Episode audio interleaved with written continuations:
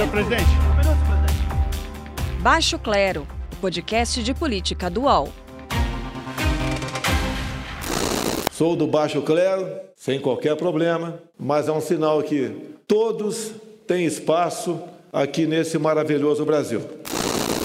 Na semana após eleições municipais que foram marcadas pela diversidade, pelos avanços nos resultados de mulheres e trans, o termo que ganha destaque no Brasil, por incrível que pareça, é masculinidade. Isso por causa de um elogio feito pelo presidente da Rússia, Vladimir Putin, ao brasileiro Jair Bolsonaro. Estaríamos nós assistindo à substituição de Donald Trump como principal aliado do presidente do Brasil e ainda trocado por um dos maiores rivais? Eu sou a Carla Bigato, esse é o Baixo Clero, podcast de política do UOL, e estes são nossos colunistas, Carol Trevisan. Como vai, Carol? Tudo bem, Carla, e vocês? Tudo bem, Diogo Schelp por aqui também. Fala aí, Diogo. Tudo bem, Carla, tudo bem, Carol? Eu até ensaiei aqui um tudo bem em russo, mas já esqueci, viu? Acho que daqui para frente a gente vai precisar aprender. Carol e o Diogo que vão comentar também o apagão no Amapá. A justiça afasta toda a diretoria da agência que regula a distribuição de energia elétrica no país. Será que essa é a solução? E também as pesquisas eleitorais mais recentes em algumas capitais brasileiras e, claro, a nossa frigideira. Lembrando que a gente não vai abordar o tema dos debates entre os candidatos né, que disputam o segundo turno das eleições, porque a gente está gravando esse programa no fim da tarde de quinta-feira, portanto, antes do início dos debates. Então, eu sugiro a gente começar com o mais quente, né, o que surgiu nessa quinta-feira, a Justiça Federal determinando o afastamento da atual diretoria da ANEEL, Agência Nacional de Energia Elétrica. Diogo, desde o dia 3 de novembro, a população sofrendo com um apagão no Amapá, algo de fato precisava ser feito né? Ninguém aguentava mais essa situação. Mas era essa a medida a ser adotada, na sua opinião?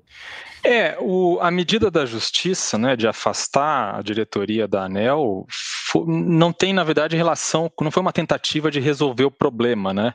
Na verdade, o afastamento serve, ou deve servir, pelo menos essa é a intenção, para que os diretores não interfiram nas investigações sobre as responsabilidades pelo apagão. Né? O que aconteceu, só para lembrar, é que uma empresa privada, a empresa privada que presta o serviço de, de energia, tinha que ter, três transformadores, né? um deles sobressalente. O apagão é, começou com um incêndio, que inutilizou dois deles, e aí o sobressalente estava em manutenção, já fazia 10, 10 meses que estava em manutenção.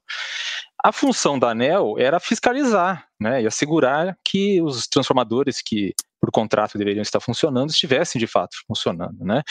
É, então, isso é que está sendo investigado. Eu não acredito que essa medida vá afetar, assim, né, nesse ponto, as medidas paliativas para resolver, para garantir né, a, a, o fornecimento de energia no Estado, porque os, os geradores termoelétricos que, que vão suprir a energia, é, são 40 geradores, eles já chegaram, chegaram essa semana, segunda-feira, de balsa. É, então, é, é uma medida paliativa até que os transformadores sejam consertados, estejam em funcionamento, e de fato né, levou bastante tempo, né, quase 15 dias para que eles chegassem e tal, e ainda uns dias aí para que eles comecem a, a entrar em funcionamento. De fato, é um atraso, é um incômodo, na verdade, é uma tragédia para o estado do Amapá, né, que está distante no Brasil e, pelo visto, distante das soluções também. Mas essa medida do, do, da justiça aparentemente não vai ter esse impacto em qualquer solução que poderia vir por parte do governo. Mas ela não vem como uma espécie de resposta, as pessoas estavam esperando né, que algo fosse feito, que algo acontecesse. Aliás, o presidente da República não foi até o Amapá, foi? Será que eu estou enganada? Acho que não foi, não, né, Carol? E aí, ó, eu, eu pergunto o seguinte: coloco a seguinte situação. Imagina só se isso acontece no Distrito Federal, por exemplo. Imagina o Congresso Nacional, esplanada dos ministérios, etc., sem energia elétrica por 15 dias, sem previsão de retorno. Não dá para imaginar uma coisa dessas, né? Com dinheiro, tudo se resolve, mas dá a impressão que no Amapá população do Amapá, aí pode deixar isso acontecer. O que, que, que isso diz sobre a nossa sociedade, hein, Carol? Então, acho que diz exatamente isso que você acabou de dizer, né? Se fosse em Brasília, se fosse em São Paulo, se fosse em algum outro lugar, é uma capital mais importante para o país, certamente isso não teria acontecido, né? Eu queria juntar ao que o, o, o Diogo disse também o fato de a empresa ter sido incompetente, não ter previsto que pudesse acontecer isso, e a agência, na verdade, ser tolerante com a empresa, né? Então, acho que teve aí um, uma série de incompetências e, e, aí talvez por isso essa decisão da justiça, né, de afastar a agência para poder compreender o que, que aconteceu. Mas essas alturas do campeonato, quem está sofrendo de verdade lá são os mais pobres, né? Como sempre acontece, Carla. Então, é mais um retrato do que é o Brasil, né? A desigualdade imensa. Só fazendo uma, um adendo aí, é, é isso, né, Carol e Carla? É, o problema no Brasil parece sempre a falta de fiscalização, né? Fiscalização ambiental, que nesse governo já foi é, sucateada, né? É, fiscalização de todo tipo. Lembrando, por exemplo, que isso não é nenhuma questão desse governo, mas, por exemplo, o caso de Brumadinho, né, das barragens que estouraram lá, as barragens da Vale, foi a mesma coisa. Não faltavam alertas de que as barragens podiam se romper, e mesmo assim nada foi feito. Né? Então é mais um caso de negligência. É, o caso do hospital que pegou fogo no Rio de Janeiro, né, já havia um alerta é, do, da própria direção do, do, do hospital para o governo federal de que as instalações elétricas não estavam boas e tal, também nada foi feito. É assim que continua e assim parece que o brasileiro, o Brasil, né, em geral, parece que não aprende. Pois é. Bom, a gente ainda continua tentando ler né, a sociedade brasileira, mas agora a gente vai mudar o tema para falar do resultado das eleições municipais, sobretudo das câmaras municipais, a maior diversidade, né, o número maior de mulheres sendo eleitas, de trans entrando na política. Será que a gente está amadurecendo, Carol Trevisan? Tem um movimento muito interessante acontecendo na sociedade agora, né? Como a gente já falou aqui no fim de semana nas eleições, a gente viu que o bolsonarismo perdeu força, não o Bolsonaro em si, porque os, os partidos que formam a base eleitoral dele continuam fortes, né? E foram vencedores.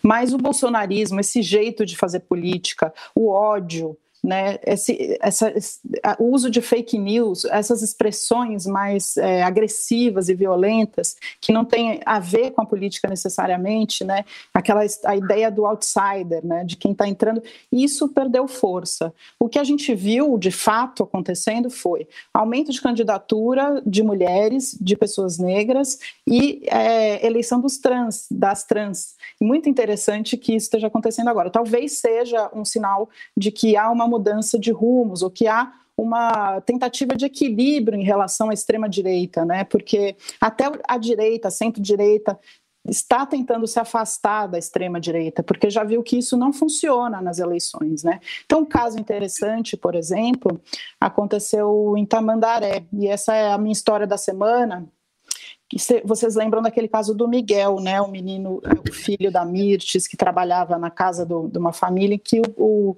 o patrão era o prefeito de Tamandaré, Sérgio Hacker. Ele estava tentando a reeleição e ele perdeu. É como se a justiça pudesse ser feita também por meio das urnas, sabe? Isso é um recado bem interessante do que a gente pode ver daqui para frente. Essa onda conservadora que, que existiu em 2018 não esteve presente na, no pleito de 2020 e talvez a gente vai ter que entender o que vai acontecer em 2022, em 2021, né, o ano que vem, porque vai ter mais desigualdade, é possível que, que a gente tenha mais pobreza e tudo vai depender de quem vai ser o presidente da Câmara dos Deputados também. Mas isso pode ser que, que signifique uma tendência de apaziguamento né, nessa disputa eleitoral e uma tendência que os partidos tenham que dialogar mais, tanto de esquerda quanto de direita, Carla, Diogo. Pois é, a Carol estava lembrando, o Miguel é aquele garotinho que caiu do prédio, né? Que estava esperando a mãe voltar de um passeio com os cachorros dos, dos patrões e acabou caindo do prédio. E foi o primeiro aniversário dele, né, Carol? Que a mãe teve que encarar. Você imagina essa situação, é. que tristeza, ao mesmo tempo em que via o patrão fazendo campanha para tentar se reeleger como prefeito numa cidade ali próxima. É, e a situação não resolvida na justiça ainda ainda é, é muito difícil, né? A gente, é, é, a gente tenta se colocar no lugar dessas pessoas, mas ainda assim é complicado. Agora tem uns outros números aqui, um outro levantamento que mostra o seguinte: ó, dos 65 candidatos PMs ou militares, né? Nenhum deles foi eleito na capital paulista, somente dois agentes da Polícia Civil se elegeram. Queria a sua ajuda, Diogo, para a gente ler esses números, né? A Carol estava falando sobre a extrema-direita, como a extrema-direita está deixando de ter tanta força, e principalmente na capital paulista, né? Já que a gente teve é, o apoio dos eleitores do candidato, que era apoiado pelo presidente Jair Bolsonaro, se esvaindo ao longo da campanha. Queria a sua leitura sobre esses dados. É, primeiro que só o fato de ser um candidato militar ou policial não significa que seja extrema-direita, né? Lembrando que mesmo em São Paulo, só para pegar o exemplo de São Paulo, foram esses candidatos estavam espalhados por 20 siglas, 20 é, partidos, né? É, teve em todo o Brasil, teve candidatos aí que que eram policiais militares ou policiais civis e tal, que também disputaram eleição pelo PT. Hum, mesmo em Salvador, por exemplo, uma ex-policial era candidata a prefeita. É, mas sim, eles têm uma associação com uma pauta de segurança pública, né, mais conhecidos como candidatos de direita. Em São Paulo, é, tem duas explicações possíveis. Né? Havia dois é, vereadores policiais e vai continuar tendo dois vereadores policiais na próxima legislatura. É, duas explicações possíveis são, primeiro, como teve um número maior de candidatos policiais, o dobro do que nas últimas eleições, isso dispersou o voto, né? E ao dispersar o voto, dificultou a eleição. Ou seja, a ideia é de que a base eleitoral dessas candidaturas são mais ou menos a, é mais ou menos a mesma, não cresceu tanto, né? E com mais opções acabou diluindo o voto em vários candidatos e aí não teve tantos candidatos se elegendo.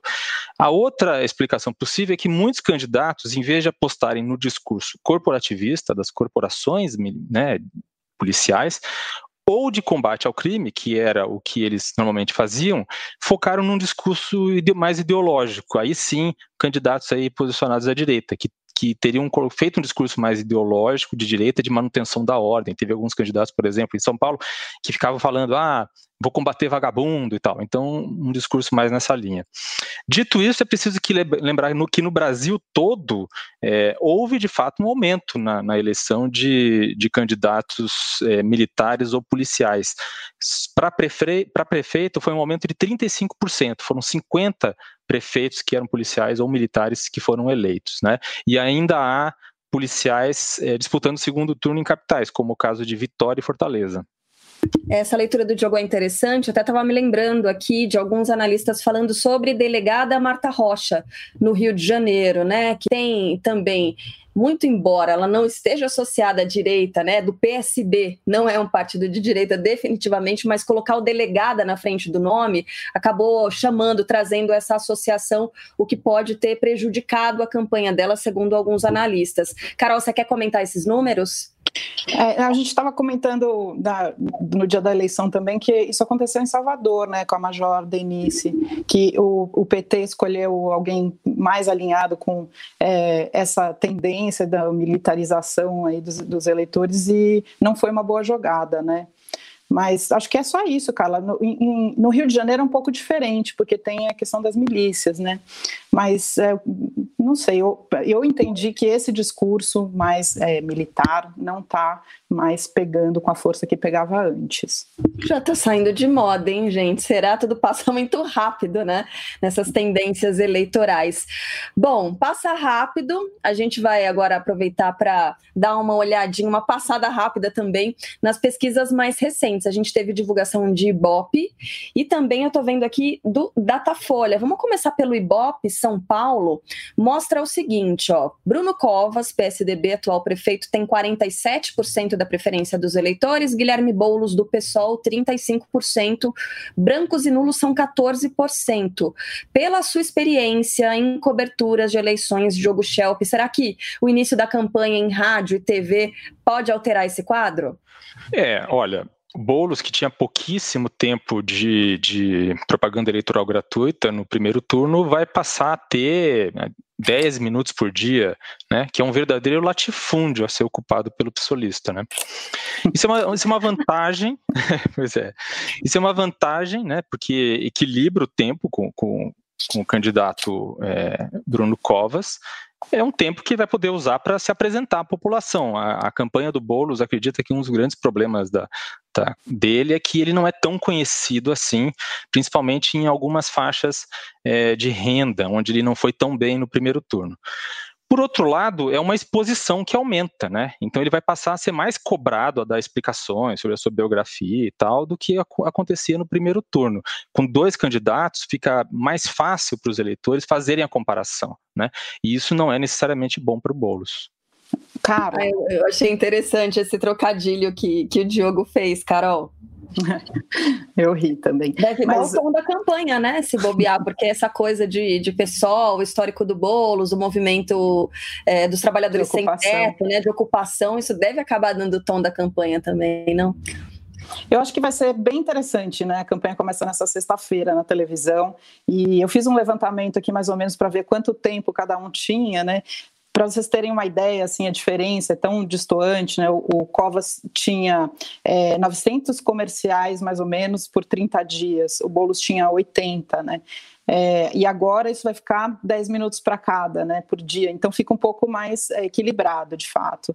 É, o grande desafio do Boulos vai ser se tornar mais conhecido do povão, como o, o Diogo mesmo falou. Mas a questão é, essa diferença que mostra o, o Ibope e o Datafolha, que a gente vai falar daqui a pouco, é, ainda é grande apesar da, da campanha, apesar dessa de eles conseguirem se igualar agora, né? Porque a força também de você aparecer na televisão pode ser nesse momento em que a gente está mais isolado em casa, talvez isso possa fazer diferença aqui em São Paulo, mas ainda é uma diferença grande, né? Nos votos válidos são 16 pontos percentuais, diminuiu um pouco, mas o que eu conversei com os analistas é que quanto se você, por exemplo, tem mais de 10 pontos percentuais, é muito difícil você conseguir é, que esse, é, é, esse resultado mude, né? Vire no segundo turno. A tendência é que se confirme o candidato do que, que ganha no primeiro turno, a não ser que essa diferença chegue a mais ou menos quatro pontos percentuais, aí sim fica mais competitiva a, a eleição.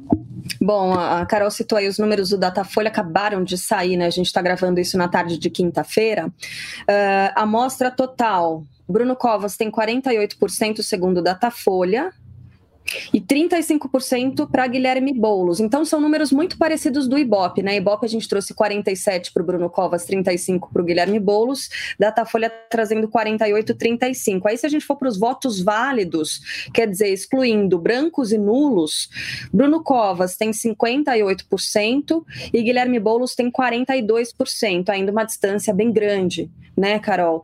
Igual é, Ibope. Uhum. E eu queria chamar a atenção aqui para essa resposta é, da, da pesquisa geral não vão votar, ou não sabem, na verdade, 4%. É um número muito pequeno, né? É um volume muito pequeno de gente que pode escolher, optar entre um e outro, e isso não tem força, pelo jeito, para mudar esse cenário. É, Carol, o Diogo quer falar sobre Datafolha? A gente pode seguir.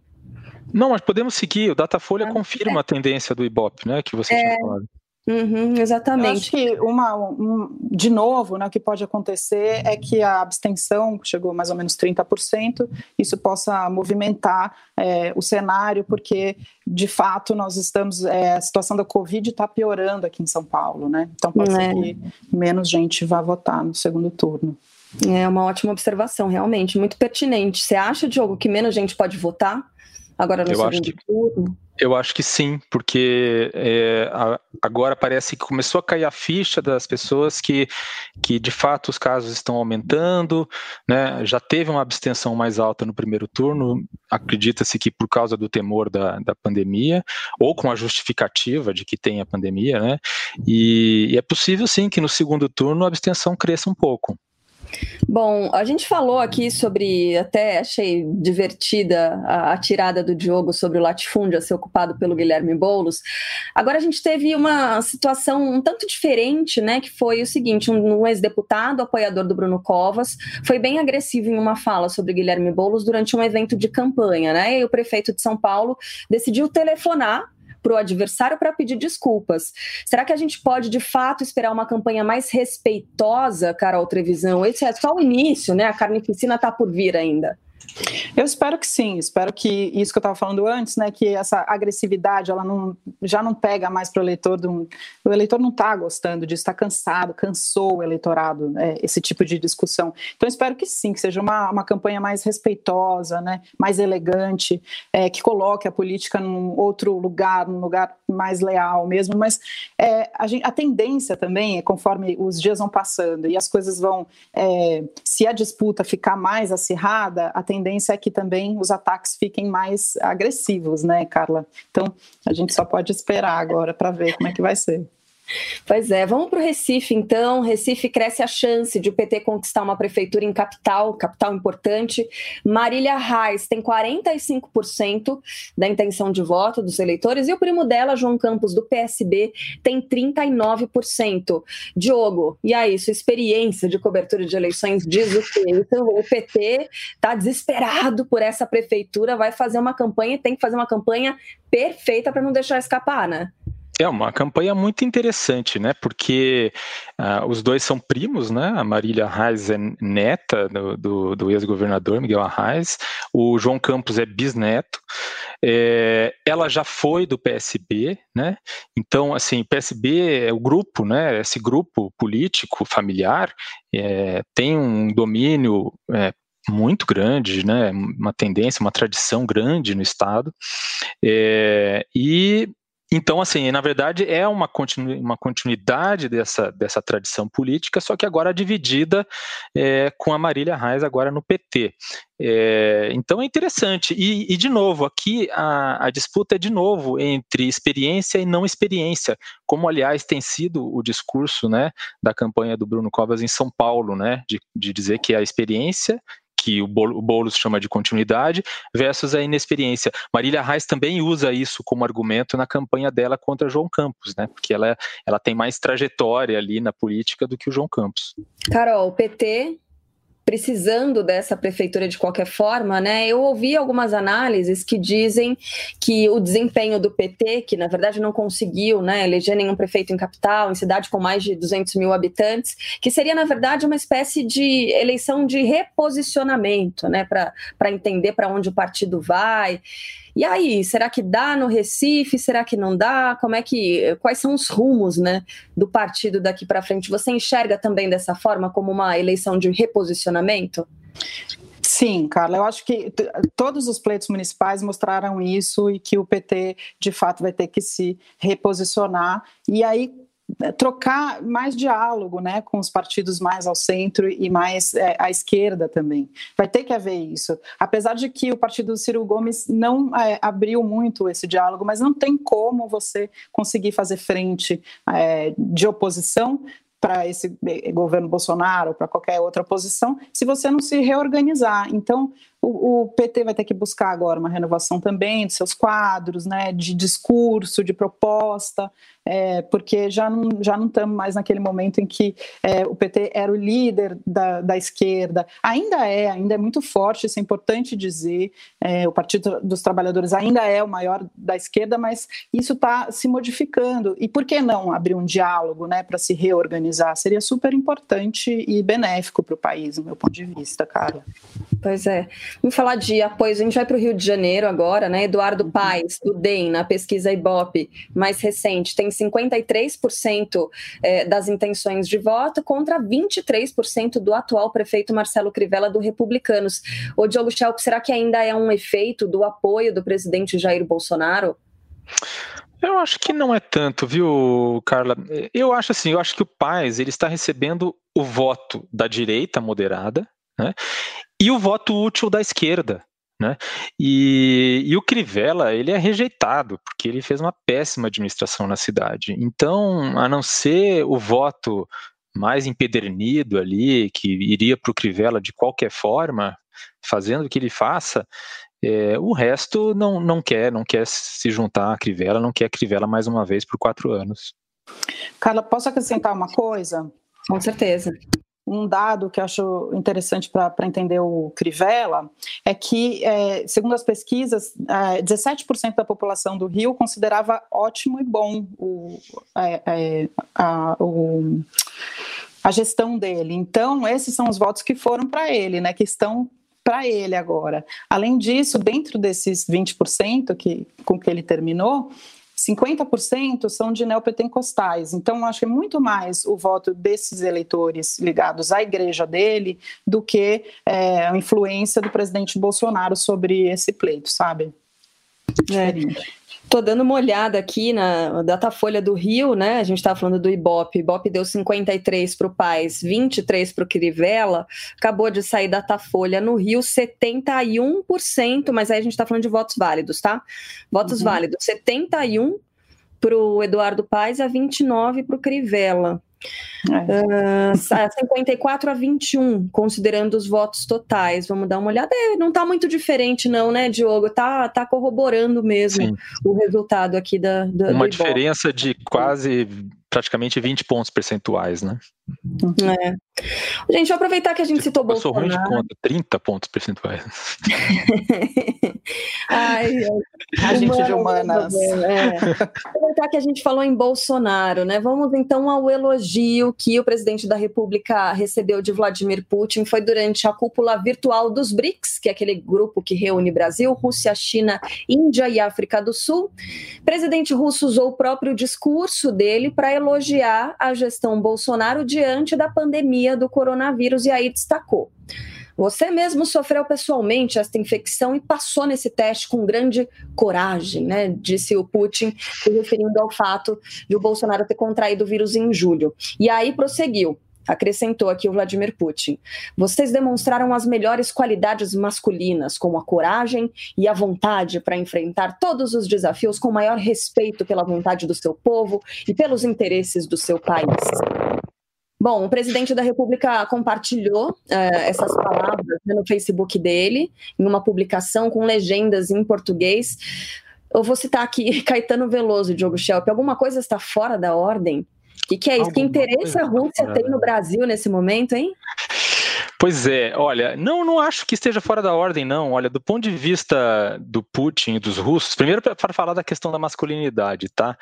Do ponto de vista do Putin e dos russos, trata-se de um grande elogio, porque a imagem de um líder forte, viril, o estereótipo do macho, que permeia toda a cultura popular russa, é, tem um grande impacto político no país. Não é à toa que o Putin, volta e meia, aparece lutando judô, jogando hóquei no gelo, né? ele é faixa preta no judô, andando a cavalo sem camisa, caçando, pescando, de preferência sem camisa. Né? É, então, por esse lado, tem que ver que, de fato, ele não é que ele está jogando ali para o Bolsonaro, eu acho que ele identificou no Bolsonaro alguém que tem esses mesmos valores, né? Mas ele também tem, e é uma coisa que é valorizada na Rússia. Do ponto de vista político, tem que lembrar que o Putin é uma raposa. Né? E ele tem uma equipe diplomática formidável, que sempre dá nó nos americanos. E que o Putin. Susto, Hã? Você falou uma equipe diplomática, eu falei, nossa, vem aí um Formidável. palavrão, né? Já que ele tá falando essa coisa da masculinidade ali. Formidável. Formidável, ah, tá. É verdade, não é verdade. Eu, eu tive a oportunidade de entrevistar alguns diplomatas russos já, e, e eles são muito preparados, são muito preparados. Eles têm um discurso que é, é muito bem preparado. Não é, que, não é questão de, de, de concordar ou, ou, não com o discurso deles, mas a retórica, a argumentação, eles, eles conseguem apontar, quando eles estão em disputa é, diplomática, por exemplo, com um país como os Estados Unidos, eles têm uma capacidade de apontar as contradições da política externa americana e colocar isso a favor deles, que é realmente muito interessante, né? Para quem gosta de acompanhar a política internacional, é muito interessante ver como eles trabalham. Então, pensando nisso, né, tem que ver que para o Putin se aproximar com o Bolsonaro é uma grande oportunidade, principalmente depois da derrota do Trump. Por quê? Com a derrota do Trump e com as rusgas com a China, né, o Bolsonaro ficou órfão e ficou isolado internacionalmente, né? O Putin tem tudo para ser um grande amigo. Primeiro, ambos são líderes populistas com pendor autoritário. A Rússia não tem nada de comunista, então eu acredito que Bolsonaro não teria nenhuma dificuldade de, de convencer sua base de que é interessante se aliar com, com o Putin. É, e o Putin pode usar o Bolsonaro em futuros embates com o presidente eleito Joe Biden nos Estados Unidos, né? Porque isso, isso é uma, algo que é muito possível. O, o Trump, apesar de, de manter ali um discurso, não, de que ele era duro com, com os líderes mundiais e tal, ele não, não era, não batia de frente com Putin, algo que acontecia de fato no, no durante os governos democratas, o governo do Barack Obama, por exemplo. Então, é, e tem que lembrar também que é, acredita-se que a Rússia até ajudou na eleição do Donald Trump, né? Então, tudo isso tem que ser levado em conta. Então, faz sentido. O Putin também ele pode se aproveitar da implicância de Bolsonaro, né? Eu falei da, da questão da, de se aproximar de alguém para usar contra, contra o futuro presidente Joe Biden, mas ele também pode se, se aproveitar da implicância que o Bolsonaro tem com a vacina chinesa, que está sendo testada em São Paulo, e empurrar para o governo federal brasileiro a vacina russa, que é a é. Sputnik é. 5, né?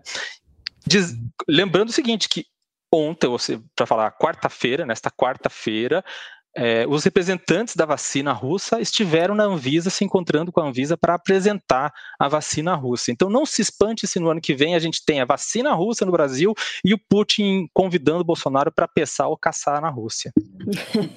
Eles estão jogando war com a gente, é isso, né? Vladivostok está é querendo fazer um acordo com Rio de Janeiro, Brasília, sei lá. Agora, será que para o Brasil isso é interessante, né? O Diogo falou que a gente está isolado com é, a derrocada do Trump nos Estados Unidos, né, com essa briga com a China, será que para o Brasil isso é interessante? Bom, com certeza é... não, né, Carol? Você eu não acho, acha, Carol? É, olhando para isso, eu acho que é simplesmente um contraponto à China, muito oportunista de ambos os lados, porque acho que o Diogo pode falar melhor, mas Diogo tem investimento da Rússia no Brasil? Pouquíssimo. Não, né? não é, não é algo, não é algo significativo. Não é, é relevante. De, não, não é relevante, mas assim é de fato uma aliança que, do ponto de vista geopolítico, faz sentido. Faz sentido para o Bolsonaro, porque ele vai ficar isolado e ele tem a chance de. Pô, a Rússia faz parte do Conselho de Segurança da ONU, a Rússia tem Exato. participação é, em em guerras, né? A Síria. Potência militar, né? É uma potência militar, enfim, e é uma potência que que já usa, por exemplo, a Venezuela como ponto de influência na América Latina, e com uma aproximação com Bolsonaro teria mais um ponto de influência na América Latina. Cada vez que os russos põem o pé na América Latina, os americanos piram. Basicamente é. isso. Agora, Carol, se a vacina é... funcionar, Hum. Ah, é, também. É uma boa. O problema é. da vacina, olha, é claro, se a vacina russa se provar eficaz e tudo mais, tudo bem. O problema é que a vacina russa, uma maneira como ela é feita, é, a vacina foi registrada na Rússia antes de cumprir todas as etapas que se considera necessárias para para registrar uma vacina, né? Então tem que ter muito cuidado com a vacina, ela teria que ser testada, é, primeiro, enfim, testada toda a parte anterior, entender completamente como foi feita e depois ser testada, tem, a gente tem que ter o aval, de qualquer forma, é, sem interferência política. Né, tem que ter um aval científico pra, no Brasil para poder usar essa vacina, sem uma interferência científica na Anvisa, o que a gente sabe que é, já é uma preocupação aqui no Brasil, né? Uhum. É. Bom, o, o, Diogo ele falou sobre essa possibilidade, né, de o presidente conseguir convencer os apoiadores da, das vantagens dessa aliança. Agora eu vou perguntar para Carol, né, para além dessa cafonice que é a coisa da exaltação da masculinidade, totalmente fora de moda, né, Carol? Carol. Pleno 2020, uma possível troca do Trump por Putin como lastro internacional, aí vamos colocar bem entre aspas, né? Porque Trump não era exatamente um lastro, era só do lado brasileiro, mas do lado americano, ó, né? Será que o, o Putin vai ser dessa forma também? Eu queria saber de você, Carol, se pode pegar mal dentre os apoiadores do Bolsonaro, porque cada vez mais ele demonstra não ter muito apego aos aliados dele, né? Enquanto está servindo tudo bem, estamos aí, I love you, mas não serviu mais mais, um beijo e, e nem tem o um tchauzinho, né? Aquela base de, dos 10% terraplanistas e tal vão apoiar o Bolsonaro, não importa o que ele fizer, né? Ah, ele faz uma péssima gestão da pandemia, um monte de gente morre por conta disso e eles continuam apoiando o Bolsonaro. Mas, assim, a demonstração de homofobia com as falas que Putin faz e depois e Bolsonaro faz sobre ser marica e tal, isso não, não pode ser bom para nenhum país, né? Lá na Rússia, você, os gays não podem trocar carinho, afeto em público, eles podem ser presos. Né? Que tipo de, de ligação a gente quer, o Brasil quer com esse tipo de afirmação? Para mim, me parece muito um oportunismo bem vazio e, e perigoso, porque um presidente ficar reforçando esse tipo de, de fala não faz bem para o país, para a democracia. Bom, a gente vai fazer um intervalo bem curtinho aqui no Baixo Clero, podcast de política do UOL. E no segundo bloco tem, você já sabe, a frigideira por aqui. Posse de Bola é o podcast semanal do UOL Esporte sobre futebol. Às segundas e sextas-feiras, eu, Eduardo Tironi, converso com Juca Kifuri, Mauro César Pereira e Arnaldo Ribeiro sobre o que há de mais importante no esporte favorito do país. Você pode ouvir o Posse de Bola e outros programas do UOL em uol.com.br/podcasts, no YouTube e também nas principais plataformas de distribuição de podcasts. Segundo bloco do nosso Baixo Clero, podcast de política dual e já de imediato para a frigideira. Hoje quem vai direto para a panela, do lado de fora, né, é o Diogo Schelp, vai abrir a nossa frigideira, pegou o óleo ali, ó, limpinho, quentinho, esperando para fritar alguém. Quem vai ser frito nessa semana, Diogo? Olha, essa semana eu vou colocar na frigideira o candidato à prefeitura de São Paulo pelo PSOL, Guilherme Boulos, pelo, pela maior bola fora econômica da campanha, na minha opinião. É, o Boulos, numa sabatina para o Estadão, essa semana, ele disse que para resolver o déficit da Previdência Municipal, ele precisa ele pretende fazer concursos e contratar mais funcionários. Segundo ele, você precisa de mais funcionários ativos para bancar os aposentados. É mais ou menos a mesma lógica de você gastar mais no cartão de crédito só para ter mais ponto de fidelidade para trocar por, por passagens aéreas, Carla. Então, não faz nenhuma, nenhum sentido. Quer dizer, no, no curto prazo, né, você pode até conseguir cobrir o déficit, mas aumenta o gasto público e no longo prazo aumenta o problema da Previdência. Depois ele divulgou um vídeo, né, amenizando a proposta, dizendo que a explicação tinha sido tirada do contexto, mas o estrago estava feito. Por quê? até os universitários, eu vi, por exemplo, nas redes sociais, economistas que já tinham declarado apoio a ele no primeiro turno, já colocando ali alguma dúvida. Puxa, mas será que ele entende alguma coisa, o básico de gestão pública, né? E, enfim, os universitários de Pinheiros, né, o bairro de classe média alta, que votou em massa, onde ele teve a maior votação no primeiro turno, até esses começaram a duvidar um pouco. Esse acho que foi um tiro no pé. Tá, tô dando uma olhada aqui na, na pesquisa Datafolha, que foi divulgada hoje, para saber sobre o apoio dos funcionários públicos, porque tem esse recorte também, né, nessa pesquisa, para saber quem é que, que leva essa, essa parcela. Porque, na verdade, foi é, esse o objetivo, né, Diogo? É tentar, foi tentar fazer um afago nos funcionários públicos. Bom, eu vou, vou procurando aqui esses dados, enquanto isso, Carol Carla... Trevisan. Diga, não, diga, Diogo. Quer dizer, eu não sei se é só um afago, eh, na verdade, essa é uma é um posicionamento diante de economia que o PSOL tem, né, originalmente, desde sua fundação. Então, é, pode ser sim uma, uma tentativa de afago para o funcionalismo, funcionalismo, público, mas que, mas que teve ali um efeito de, de tiro que saiu pela culatra, né? Porque uhum. é, de fato causou até um estranhamento até entre pessoas que já tinham declarado apoio para ele no primeiro turno. Ó, encontrei aqui. Grupos socioeconômicos. Bolos ultrapassa Covas entre os mais jovens. Tem 59 bolos ante 41, de preferência entre os eleitores de 16 a 24 anos, e tem melhor desempenho também entre funcionários públicos, 64% para o Bolos e 36% para Bruno Covas. Carol, e aí, quem é que vai para a frigideira nessa semana? Então, Nessa semana foi muito disputada a frigideira mais uma vez, muitos ministros aí beirando a bordinha da minha frigideira, mas quem vai para a frigideira por conta de uma situação é preocupante para o nosso país é novamente, que eu já coloquei ele na frigideira várias vezes, o é, chanceler Ernesto Araújo, por conta de é, uma história que o Jamil Chad conta nessa quinta-feira no UOL, em que é, é ele demonstra que o Brasil quer sair, não quer quebrar a patente das vacinas contra o coronavírus, não quer participar dos. dos são 160 países membros né, da, da OMS, 99 toparam. É, tentar fazer uma negociação para quebrar patente para poder diminuir o valor, né? Mas o Brasil não está entre esses. Então, por isso que o Ernesto Araújo vai para a minha frigideira mais uma vez, é, fazendo essa vergonha internacional para o nosso país e demonstrando é, que o Brasil está pouco preocupado com a questão da saúde e da crise sanitária. É. Tá sempre aí, né? Sempre o nome dele é lembrado aqui na nossa frigideira.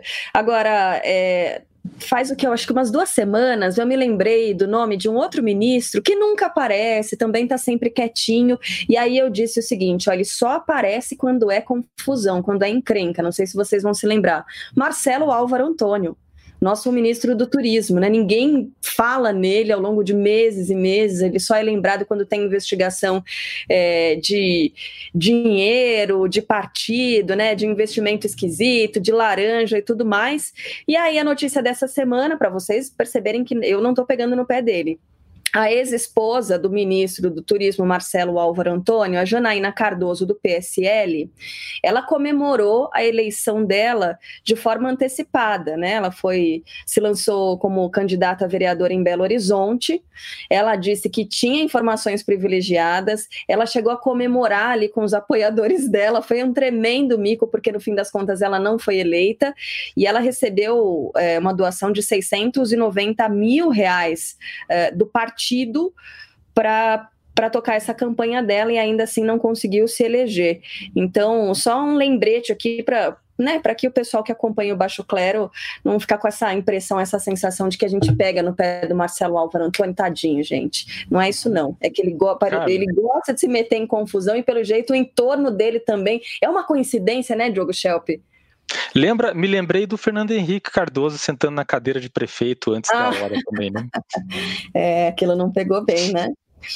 Bom, é, a gente teve até a cadeira sendo desinfetada, né? Depois. Aí sim, pelo prefeito eleito, porque o Fernando Henrique se apressou e sentou na cadeira. Que coisa. Ô, gente, então vamos nessa, né? A gente tem na, na próxima semana não nesse fim de semana, no outro fim de semana, segundo turno das eleições, muito trabalho aqui para os jornalistas. Muito. Então vamos descansar, vamos se preparar. Diogo, um beijo para você, até semana que vem. Um beijo, gente, até mais. Até beijo, mais. gente. Beijo, Obrigada. Carol. Beijo, Até mais. Carla, Descansem, preparem-se. Baixo Clero, podcast de política dual, estará de volta por aqui na próxima semana. Um beijo, até lá. Baixo Clero tem a apresentação de Carla Bigato, Maria Carolina Trevisan e Diogo Schelp. Produção: Laura Capanema. Redação: Luana Massuela. Edição de áudio: João Pedro Pinheiro. Coordenação de Juliana Carpanês e Marco Sérgio Silva. Está encerrada a sessão!